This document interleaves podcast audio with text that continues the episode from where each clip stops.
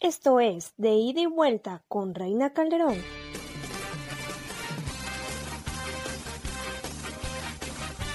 Charlas. El complot mongol apareció en 1969 y se ha convertido en un clásico del género negro en nuestro país. Chistes malos. ¿Cómo conviertes un burro en una burra? Pues lo metes en un cuarto y hasta que se aburra. Incoherencias. Sábado fue el lunes pasado, ¿no? Y ganas de quejarse. Hay que decirle a las personas que se queden en su casa. Esto es otro podcast más. Muy buenos días, gracias por sintonizar su programa de ida y vuelta con su servilleta Reina Calderón a través de las diferentes plataformas digitales. Hoy vamos a tener un programa que sé que les va a gustar aquellos amantes de los libros polémicos referente contra el narcotráfico. Por aire y por carreteras, brechas, caminos, veredas, por un rifle y con pechera, sigue siendo el más buscado por los guachos en la sierra, es Joaquín Guzmán Loera. Joven, madre, ex reina de belleza y esposa de un alto capo de la droga, eso es lo que convierte a una mujer en la primera dama del narcotráfico. Yo nada que ver con el cartel, pero con mi esposo estoy al 100.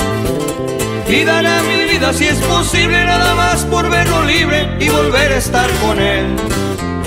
Y puede juzgarme, señor juez, pero le pregunto qué haría usted.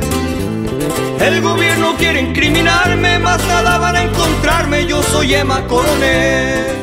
La periodista y escritora Anabel Hernández escribe en el último libro El papel de las esposas de los capos en las estructuras de los cárteles y especialmente el de Emma Coronel, la esposa de Joaquín, el Chapo Guzmán, que fue condenada la semana pasada a tres años de cárcel por tráfico de drogas y lavado de dinero.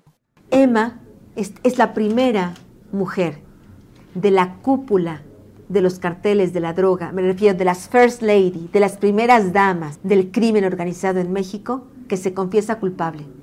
Y me parece que esto puede ser un parteaguas y el inicio para que otras mujeres, para escapar de ese mundo criminal, puedan comenzar a confesar sus historias y romper el silencio. Especialista en crimen organizado, Hernández apunta que los capos como Guzmán, Rafael Caro Quintero, Edgar Valdés Villarreal quieren tener amigos como cualquier ser humano, pero depende del cariño y admiración. Son importantes porque son el sostén emocional, psicológico, afectivo, sexual de estos hombres del crimen organizado.